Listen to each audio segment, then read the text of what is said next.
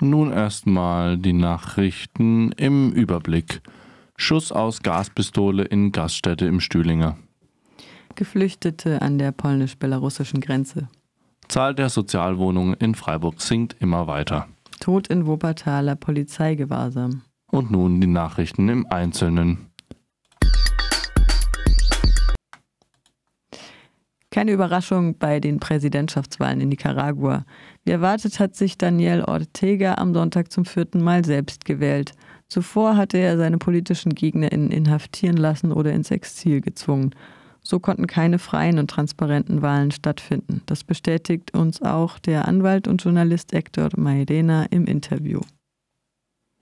El régimen de Daniel Ortega a partir de mayo del 2021 desató una escalada represiva eh, con características nuevas, distintas, que ha dado como resultado que a estas alturas, hoy, 2 de noviembre, haya más de 150 presos políticos y entre ellos los siete precandidatos presidenciales que más posibilidades presentaban.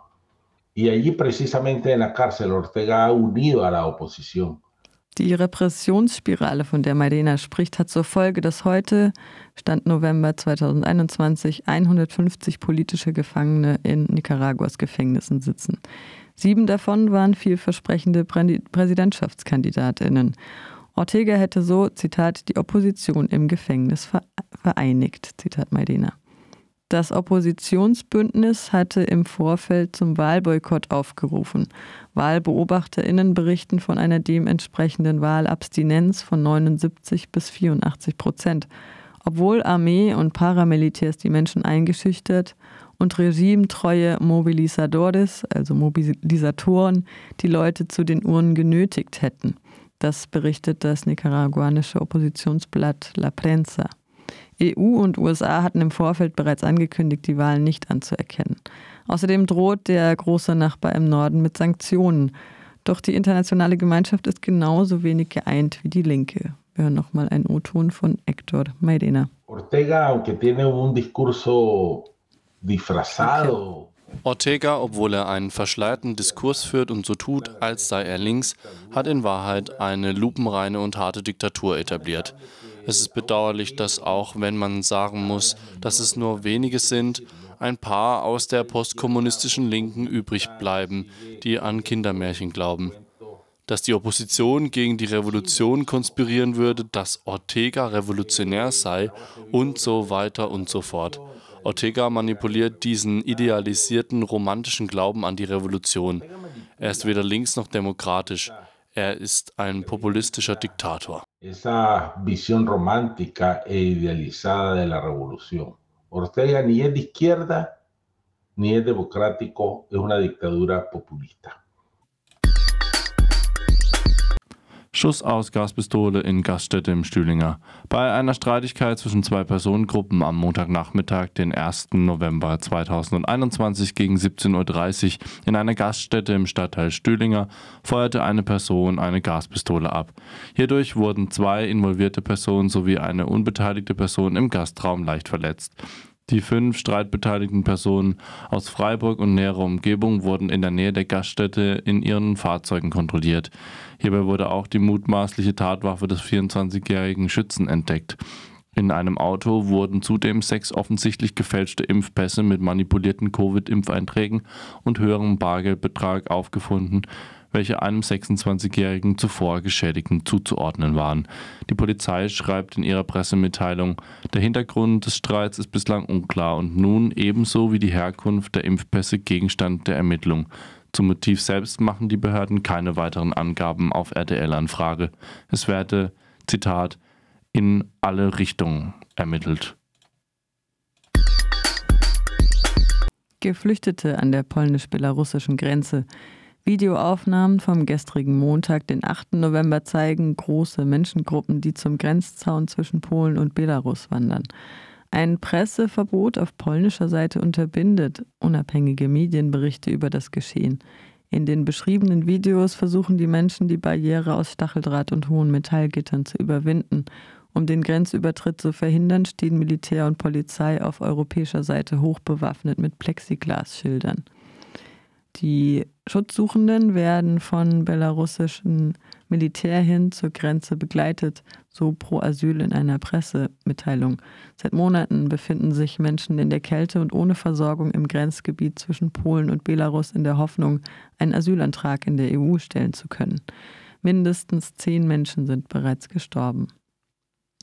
Das polnische Verteidigungsministerium unter Mariusz Bolacek schickte rund 12.000 Soldaten an die Grenze zur Verteidigung des Landes. Karl Kopp von Pro Asyl kritisiert in einer Pressemitteilung die angewandte Rhetorik des sogenannten, Zitat, hybriden Kriegs. Zahl der Sozialwohnungen in Freiburg sinkt immer weiter. Die Antwort der Freiburger Stadtverwaltung auf eine gemeinsame Anfrage der Eine Stadt für alle Fraktion und der SPD-Kulturliste offenbart den desaströsen Rückgang an Sozialwohnungen in Freiburg. Gab es 2015 noch 3987 Wohnungen mit einer sozialen Bindung waren es 2020 nur noch 3356. Der Anteil an Stadtbauwohnungen mit sozialer Bindung ist im besagten Zeitraum hingegen von 1782 auf 1836 leicht gestiegen. Wie bereits kürzlich berichtet, scheinen insbesondere die Genossenschaften Sozialbindungen nicht zu verlängern und stattdessen die Chance für saftige Mieterhöhungen zu nutzen. Auch die prognostizierten Zahlen der Freiburger Sozialwohnungen sehen dürster aus. So sieht die Prognose im Jahr 2025 nur noch 2700 Freiburger Sozialwohnungen. Die Stadtverwaltung macht aber darauf aufmerksam, dass sich diese Zahl durch verlängerten Sozialbindungen und Neubauten in Ebnet besonders in Klein-Escholz noch erhöhen könnte. Bei der Freiburger Stadtbau, Zitat GmbH, soll es bei bis Ende 2025 voraussichtlich 625 und bis 2030 insgesamt 1250 neue öffentlich geförderte Wohnungen realisiert werden, so die Stadtverwaltung. Ob im Baugebiet Klein-Escholz im Stühlinger schon 2025 zehn sozial geförderte Wohnungen bezugsfertig sind, ist fraglich. Doch selbst mit 1200 sozial gebundenen Mietwohnungen, die im neuen Stadtteil Dietenbach bis 2030 entstehen sollen, den 20 Sozialwohnungen in Klein-Escholz und noch einigen sozial gebundenen Wohnungen in den Baugebieten Zinkler in Lehn, Höhe Zering, hinter den Gärten Tingen, Niedermatten in Waltershofen würde man 2031 wahrscheinlich noch nicht einmal das schlechte Sozialwohnungsniveau aus dem Jahr 2015 erreichen. Und das, obwohl in Freiburg aufgrund der sehr hohen Einkommensgrenze von 51.000 Euro Jahreseinkommen, die eine Einzelperson in Baden-Württemberg immer noch ermöglichen, einen Wohnungsberechtigungsschein zu bekommen, schätzungsweise mindestens die Hälfte der Bevölkerung Anrecht auf eine Sozialwohnung hätte. Die erwähnten kleineren Baugebiete zeigen auch ein weiteres Problem. Hier kalkuliert die Stadtverwaltung mit Sozialwohnungen nur auf der sogenannten Abtrennungsfläche, die lediglich 20 Prozent bis 10 Prozent der jeweiligen Fläche ausmacht. Warum ist es in Freiburg immer so leicht, sich von Verpflichtungen freizukaufen, bei Neubauprojekten 50 Prozent Sozialwohnungsbau zu machen?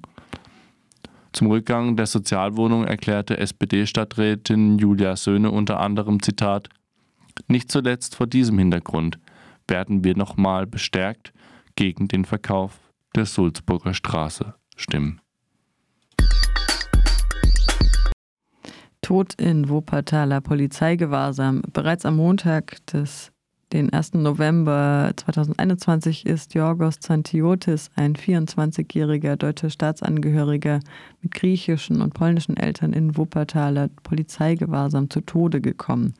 Der tragische Fall blieb von der Öffentlichkeit unbeachtet, bis auf dem Athener Ableger der linken Medienplattform Indie Media ein Text mit einem kurzen Video auftauchte. In dem verwackelten Handyvideo ist eine polizeiliche Maßnahme zu erkennen, bei der mehrere PolizistInnen versuchen, eine auf dem Boden liegende Person zu fixieren. Die filmende Person bricht in Tränen aus und beschwert sich über die Maßnahme. Zitat, er ist ein Kind, ruft sie weinend. Die Polizei fordert die Filmende anschließend auf, sie solle Abstand halten, das Filmen einstellen und sich gegenüber ihnen ausweisen. Im Text werden Anschuldigungen an die Polizei gerichtet, es existiere kein forensisches Gutachten über den Tod des Festgenommenen. Außerdem sei es Angehörigen nicht erlaubt worden, den Leichnam zu sehen.